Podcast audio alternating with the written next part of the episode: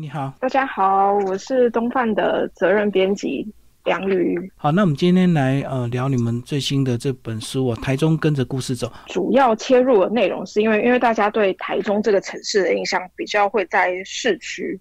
就是可能逢甲夜市啊，或者是新的一些文创商圈，比较不了解其他可能周边的一些景点。我们后来就是有研究一些主题，然后发现产业故事馆这个点目前就是大家比较没有切入，所以我们才会想说，那就以这个主题，然后来做就是故事馆的介绍，这样。所以其他的范围是反而比较偏过去我们熟悉的台中县，对不对？就是不是琢磨在市区，对，比较不是琢磨在市区。那当然，它也有在就是台中市区的景点，但比较少。所以这本书你们是以这个产业为主来做一个主题延伸，周围的观光景点。是是是，是以产业故事馆这个主题做延伸。其实台中他们有一个台中产业故事馆发展协会，那他们总共旗下有三十六家的产业故事馆。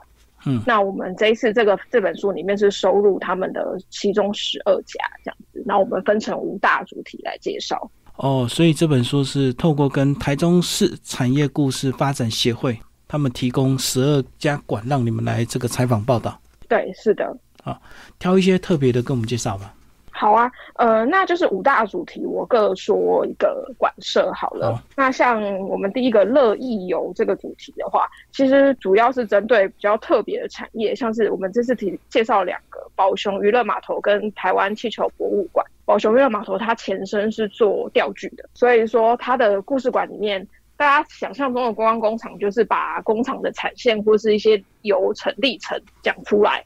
让观光客知道，但他们比较特别的是，他们除了钓具以外，他们更重视的是海洋的保育。所以，所以说他们的故事馆里面富含很多海洋教育的一些内容，像例如海龟啊、呃北极熊啊等等。所以其实是蛮有教育意义的。嗯，而且他们是全世界前三大钓具品牌啊。没错，所以说其实。他们是一个很大的，算是制造业的工厂在台湾。那他们就是为了推广海洋教育跟钓鱼这个运动，他们其实就是觉得钓鱼其实是一件很环保的运动，就是是蛮特别的观点，然后来打造就是他们的故事观。所以其实我觉得蛮值得，就是。呃，爸爸妈妈带小朋友，或者是学校的校外教学一起过去的。而且他除了在可以在工厂里面模拟钓鱼，其实还可以真的实境钓鱼。他们有一些对，因为他们嗯，工厂旁，就其实他们的那个故事馆旁边有一个就是新田花园，他们那个里其实是真的有一个池塘可以钓鱼的。所以它是有一个半日一日的体验，而且包括一些特殊的钓法，还有一些路亚钓法。路亚钓法是假饵哎。对，是假饵。其实那时候我们过去采访的时候，有特别问馆长，因为我们都误以为说那个假饵上面还要再夹，就是真的饵，就是可能蚯蚓啊或者我们想象的那些真的食物，你才会被吸引。但其实不是，他们说就是那些假饵它摆动的幅度，还有它鲜艳的颜色，其实就可以吸引鱼了，不需要放真的。所以其实是就是如果你没有接触钓鱼运动的人。是完全不了解这个领域的，所以其实我觉得是一个很特别的体验。尤其我们台湾是一个海洋国家，就是蛮适合大家过去就是了解一下的。好，那以这个宝熊娱乐这个观光工厂来讲，它周遭就是潭子区。那潭子区你们也把周围的景点做一个详细的介绍，就是让你可以一日游这样子。对，没错，就是因为我们希望就是大家去了故事馆可能半天的时间，那剩下的半天也可以在那个周遭就是。找一些其他景点做顺游，那我们有介绍，就是像绿园道啊，或是登山步道，就是一些比较适合亲子或是团体共游的景点这样。而且很棒的是，你们把那个时间跟里程数都计算出来，让大家比较好掌握行程。对，自己算。然后就是我们有画一些可爱的小插图，就是希望就是让大家看的时候，就是不要只有实景照片这样。嗯，那一样在潭子区呢，还有这个气球博物馆，它非常神秘哦，它要预约，对不对？对，它是采预约制的，然后预约的话呢，就会有专人帮你导览。嗯，对，因为其实他们到现在都还在进行制造的工作，然后就是他们还有保留以前那个旧工厂的原型，里面是新的机具，但是他们还要保留旧工，就是木头以前那个木头工厂的原型。其实大家都知道气球，但真的不知道它是怎么被做出来的，然后也会以为说我们台湾的气球可能都是从中国或者其他地方进口，但其实就是我们台湾在地真的有 MIT 的气球这样。对，而且它人数是有限制的哦，所以如果你真的要去的话，其实要早点规划。要先腾预约登记表，对，没错，要先预约才能过去。然后他们的 DIY 的体验课程也很有意思，所以就是希望大家就是可以多多了解台湾的产业，然后就是过去试试看 DIY 这样。那接下来我们来讲下一个产业别，你讲的是这个关于饮品的部分呢？介绍一个茶叶跟一个咖啡。像呃，我们第一个介绍的华冈茶叶，这里其实它是。就是算是有百年历史，以前我们台湾就是茶叶的进出口是很很有名的嘛。那他们就是从那个时候开始就有在接触茶的产业，就是真正的台湾茶。那他们在呃骊山那里到现在福寿山那里都有他们的茶园，所以到那边是可以做品茶。对，那因为这个就是跟真正他们的这个观光工厂，像我们说这个产业故事馆的。地方，他们主要是做展售跟试饮，是那他们有另外一套行程，是可以拉到他们的茶产区那里去做体验。这样子，那就是另外一个流程了。那我们主要这边介绍的是，在他们的故事馆里面的话，是可以做他们五种茶的试饮，然后像是他们特别有做，就是像茶香槟的试饮等等，就是其实是会跳脱我们一般人以为就是泡茶就是就是比较年纪比较长的人做的事情。其实现在年轻人蛮多也有在喝茶的。对啊，其实我们爱喝的手摇饮也是茶叶为基底啊，所以其实喝茶没有那么老旧了。对，其实现在已经有很多新的想法，但是台湾茶其实因为产量比较小，然后也比较精致，所以其实就是很蛮建议大家去体验看看，就是台湾茶跟我们平常喝的，就是可能什么大吉岭红茶有什么不一样这样。对，所以在这边可以体验到真正的功夫茶，就对。然后他们也有是一些体验的活动。没错，然后就是像那个茶席，就是从呃闻香啊、冲泡啊、试饮，就是是很专业的流程，就是大家可以去体验看看这样。这个类别呢，还介绍另外一家叫做卡神咖啡教育馆，就是其实这个就是老板创办人其实蛮特别的，就是他其实对宝哥，就是他一开始不是咖啡产业，他是开就是汽车旅馆。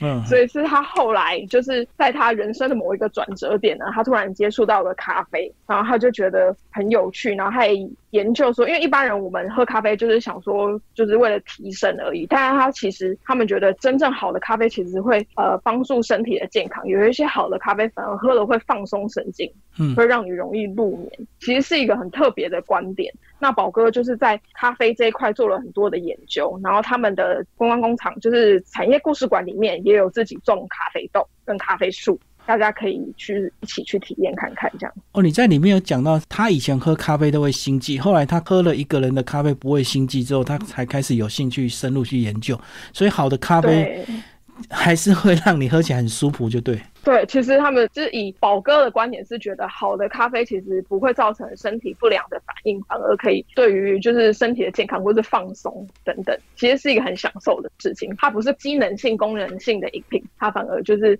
是你闲暇时刻是真的可以放松的时候喝的。好，那我们来介绍第三类别是手作类哦，你介绍两家，像第一家的这个 CNC 雕刻体验馆，其实蛮特别的。他们创办人一开始就是他们是做那个工业机具起家。的，那是后来有一次台风，他们就是在路上捡那个漂流木，嗯，回去做木工，然后才有说诞生的，就是做这个机器的想法这样子。那它其实就是透过一台小小的机器，然后就可以做很精密的雕刻。所以它这个地方是很小嘛，因为你讲在一个这个葫芦墩文化中心的一个二楼公寓。对，但其实它里面它的那个机具也很小。所以大家进去的话，它就是你会看到它就是一台一台的那种，就是雕刻机放在桌面上，然后一台机器配一台电脑，有点像网咖那样子。但其实呢，它就是专门做就是就是雕刻体验 DIY，就是透过电脑的绘图，然后我们在旁边直接把它输出出来。这个概念就有点像现在很时兴的三 D 列印机。但它只是用雕刻的方式，就电脑先设计好图案，它就会照你的图案去雕刻。没错，对对对，所以它那个创办人有特别提到，这个地方其实它可以应用在很多不同的教学上，就是工科啊、商科啊，甚至我们设计。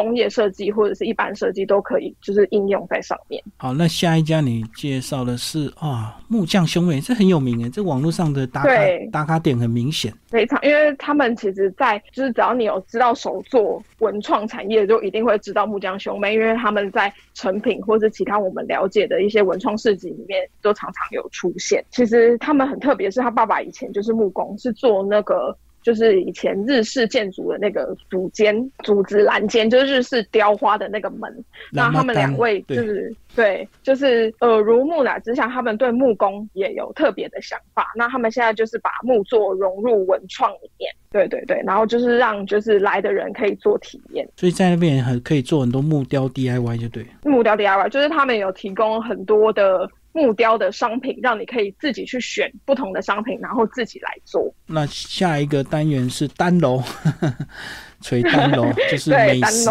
美食其实我们一定是到了一个地方去旅游，一定要带一点好呃礼品回家，就是自己吃也好，跟亲友分享也好，都是。那台中这边的话，第一家我们介绍的是王文食品，其实他们以前是做。鱼松的，就是在市场会现炒鱼松，现在真的很少看到这种东西。但他们以前的，就是祖辈，真的就是在市场里面新鲜的鱼肉，然后现场炒成鱼松。那现在就是除了鱼松以外，他们也有做鱼丸，嗯，这样子，还有各种其他的周边商品。那就是希望大家去，就是了解一下以前的人在捕鱼啊，或者是他们怎么处理剩下的鱼类。就是假如说他们没有把鱼卖掉的话，剩下的这些。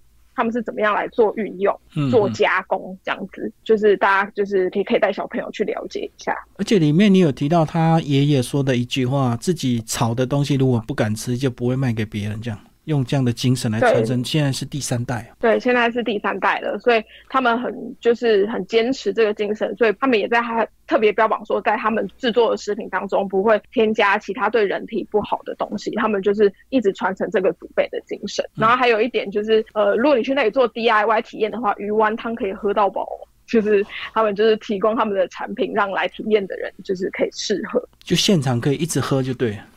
对，可以一直喝喝到饱。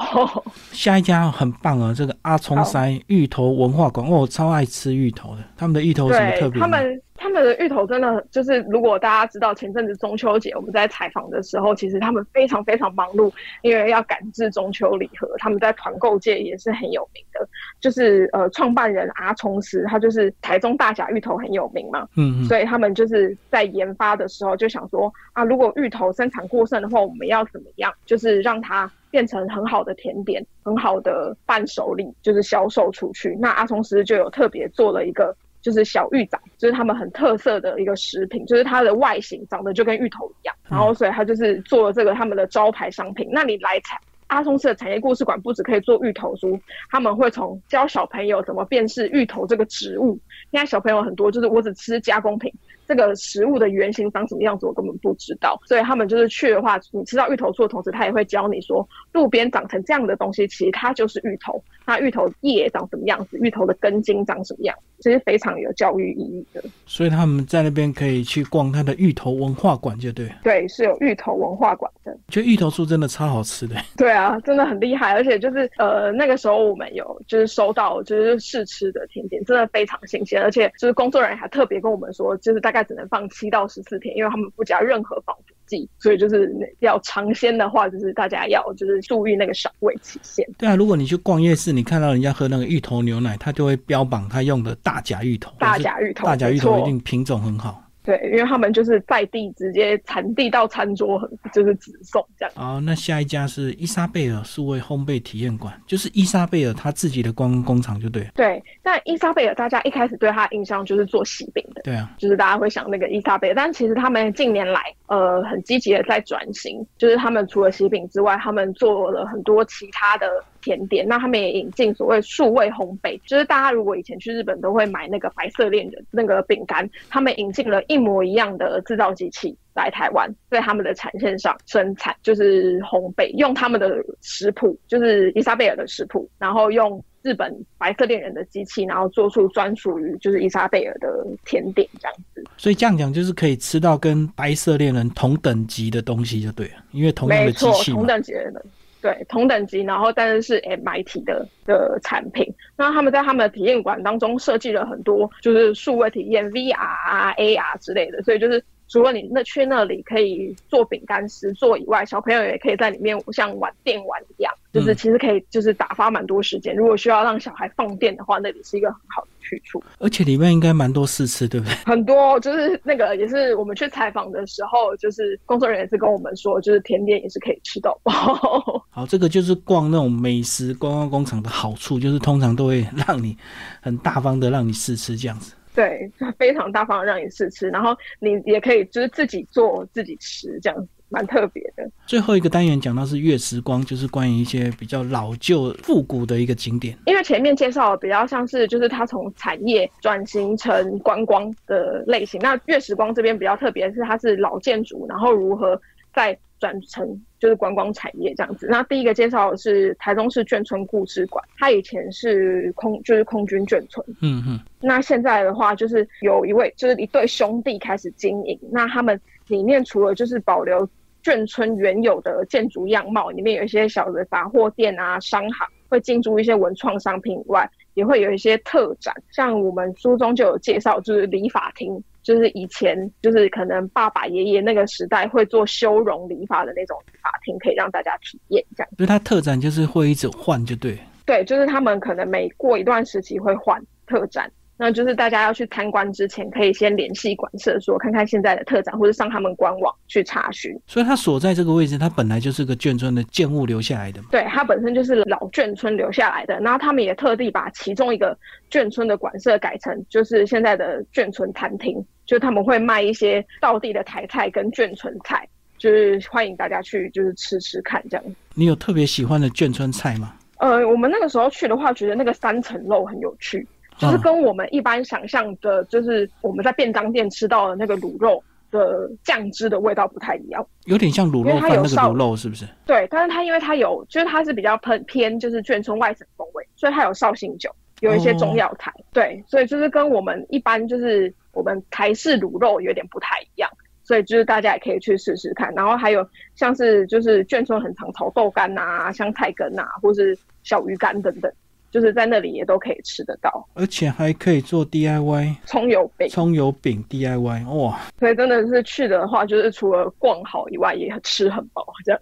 那接下来是哦，雾峰林家哇，这个真的是超有名的大景点超有名，对，就是雾峰林家宫保地园区这个林家不用说，就是台湾的，就是五大家族之一。那他们是从清代就开始做，而且做高官。所以他们里面是非常漂亮跟豪华的，然后那个主要的大戏台，就是之前安室奈美惠跟蔡依林有曾经去那里拍过，就是 MV 这样子，就对，用他们的那个大花厅的那个场景，然后那个大花厅就是以前的戏台，然后它的那个戏台下面呢有水缸，就是为了它就是有点像是我们现在舞台的那个 A 口。喇叭就是可以共振的效果，让那个在台上唱戏或是演奏乐器的人，他的那个声音可以传得更远更广。哦所以其实这是古代人的智慧。所以他们戏台保留的非常完整哦，保留的非常完整，就是连那个屋檐啊、雕刻木质建筑，然后底下的水缸，那还有它的一些基因的构造